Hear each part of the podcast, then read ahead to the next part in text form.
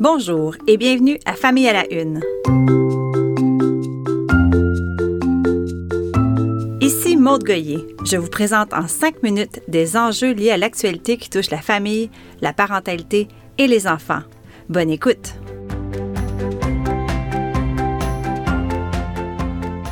Connaissez-vous Bluey? C'est un dessin animé australien diffusé sur Disney ⁇ et dont plusieurs épisodes en français et en anglais se trouvent aussi sur YouTube. Depuis quelques semaines, sur les réseaux sociaux, on m'a beaucoup parlé de cette émission. Je me suis donc assise devant mon ordinateur pour enfiler quelques épisodes et j'avoue, au début, j'étais perplexe. Bluey raconte les aventures d'une famille de chiens, soit le père, la mère et leurs deux filles de 4 et 6 ans. La famille vit des situations auxquelles on peut s'identifier, par exemple les vacances en camping, la journée à la piscine, un après-midi à la bibliothèque, etc. Au premier coup d'œil, c'est un dessin animé sympathique, joli et drôle, mais somme toute assez banal. Alors pourquoi Bluey est devenu un phénomène? Tout d'abord, chaque épisode dure 7 minutes. C'est court, c'est rythmé et c'est punché. La compréhension se fait à deux niveaux. Certaines répliques ont un deuxième sens ou font référence à des éléments culturels que seuls les adultes vont comprendre. Mais ce qui démarque Bluey des autres émissions pour enfants, c'est que chaque épisode est centré sur le jeu et je dirais même le jeu libre. On y voit des enfants avoir de l'espace et du temps pour imaginer, créer, inventer et des parents qui les suivent. Les adultes sont présents pour supporter et encadrer, mais pas trop. Certains parents de mon entourage m'ont dit que cela avait changé leur façon de jouer avec leurs enfants et même leur façon d'être parents, rien de moins. Il faut dire que dans Bluey, il n'y a pas de morale, pas de grandes leçons et pas de sermons.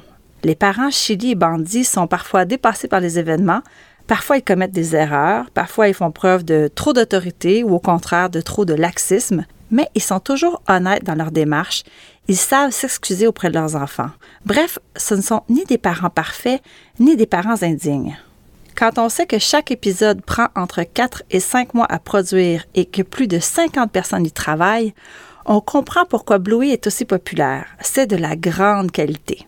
Je vous recommande donc fortement de prendre le temps de l'écouter, surtout si vous avez des enfants âgés, disons, entre 3 et 7 ans. En tout, une centaine d'épisodes sont disponibles et vous en trouverez plusieurs sur YouTube sous le nom Bluey français chaîne officielle. Bonne écoute. Lors de mes deux grossesses, j'ai eu l'envie de partager mes hauts et mes bas avec des femmes qui vivaient la même chose que moi. Je me souviens m'être inscrite à des groupes sur des forums de discussion, des groupes de futures mères dont le seul dénominateur commun était le mois où nous allions accoucher. Nous échangions sur nos peurs, nos découvertes, nos trucs et surtout, nous étions là pour trouver du réconfort et se sentir moins seuls. Il y avait, je me souviens, beaucoup de solidarité et d'entraide. Je conserve un doux souvenir de cette époque. Avec le développement fulgurant des réseaux sociaux, les forums de discussion se sont déplacés sur Facebook sous forme de groupes privés et ils se sont multipliés. Je ne sais pas si les opinions sont plus polarisées qu'avant ou si les gens sont plus sensibles, mais toujours est-il qu'une récente étude californienne révèle que ces espaces de discussion sont devenus anxiogènes.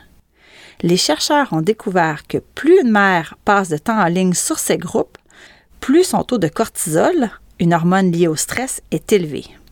Est-ce que c'est parce que les mères se comparent davantage? Est-ce que c'est lié au culte de la recherche de la perfection parentale? Je ne sais pas, mais en tout cas, je retiens que les groupes de discussion entre mères peuvent encore être utiles.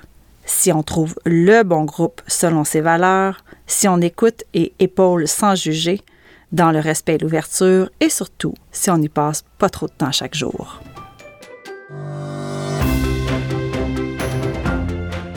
Neige, redoux, grésil, vent, verglas, glace, pluie et on recommence. Neige, redoux, grésil. Vous n'avez pas l'impression que le réchauffement climatique est en train de tuer nos hivers? Moi oui, et ça me fait de la peine. Il me semble que c'est une partie de notre identité qui s'en va tranquillement. Vous pensez que j'exagère? Pensez au dernier temps des fêtes. Combien de familles se sont retrouvées à tourner en rond à la maison? La météo a été désastreuse. Il n'y avait rien à faire dehors. Certains parents de mon entourage m'ont dit s'être rabattus sur les espaces intérieurs pour dégourdir et divertir leurs enfants. que ce soit les centres d'amusement, les bibliothèques, les musées, les arénas, les piscines et même les centres commerciaux.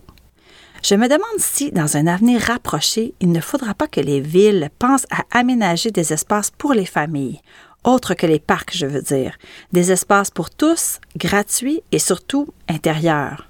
Parce que oui, on veut bien les faire bouger et leur permettre de développer leurs habiletés motrices et sociales, mais dites-nous où faire cela en plein dérèglement climatique. Je pose la question. Bon, il faut que je me sauve. Merci d'avoir été là et à bientôt.